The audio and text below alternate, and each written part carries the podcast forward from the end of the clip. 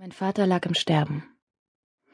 In einem vorstadtgrauen Krankenhaus, das den Tod gewöhnt war, quälte er sich dem Ende des Wartens entgegen. Es bestand keine Hoffnung mehr, aber meinem Vater schien das weniger auszumachen als mir.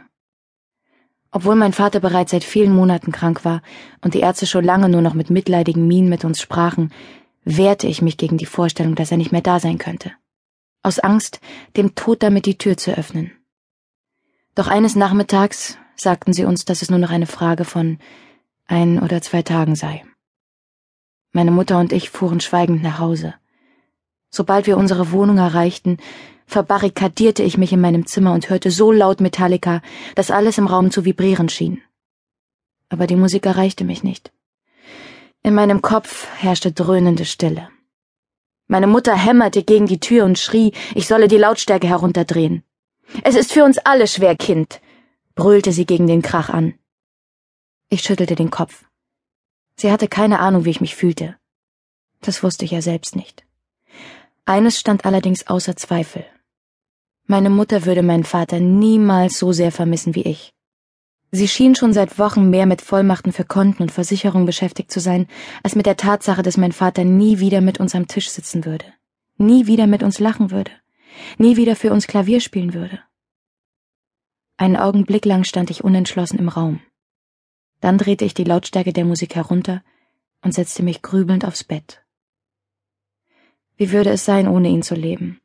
Allein mit Mama in dieser großen, ordentlichen Wohnung, in der alles seinen festgelegten Platz hatte. Wer wäre ich ohne meinen Vater? Eine Halbweise. Ein Mensch ohne seinen besten Freund. Eine Musikerin ohne ihren Mentor.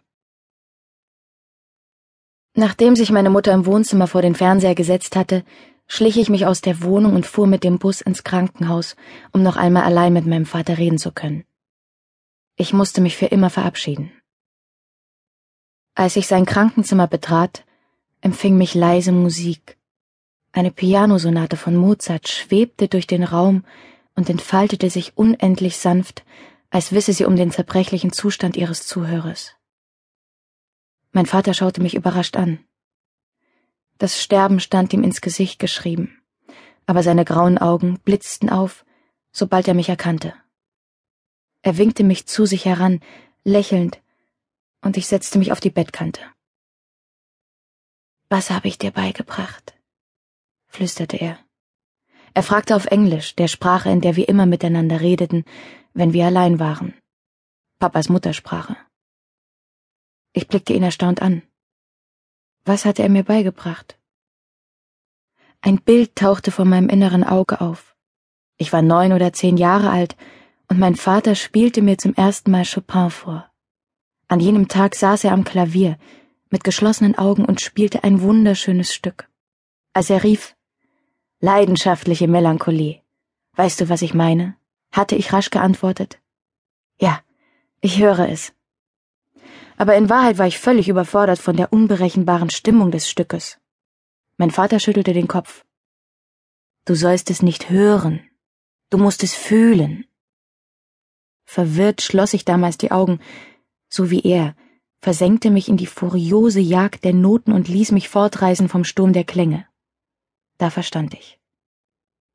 Du hast mir beigebracht, Musik mit dem Herzen zu hören, antwortete ich nun. Mein Vater lächelte dann weißt du alles, was du wissen musst. Er drückte leicht meine Hand, und ich verstand, dass wir im Grunde nichts mehr sagen mussten. Gemeinsam lauschten wir Mozarts Klaviersonate in C-Dur. Mein Vater schien jede Note in sich aufzusaugen, als wolle er das Stück ins Jenseits mitnehmen, um dort nicht allein zu sein.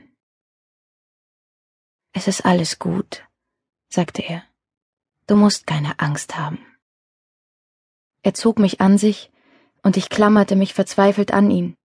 Wie konnte er sagen, dass alles gut war? Er würde sterben, tot sein und mich hier bei Mama zurücklassen.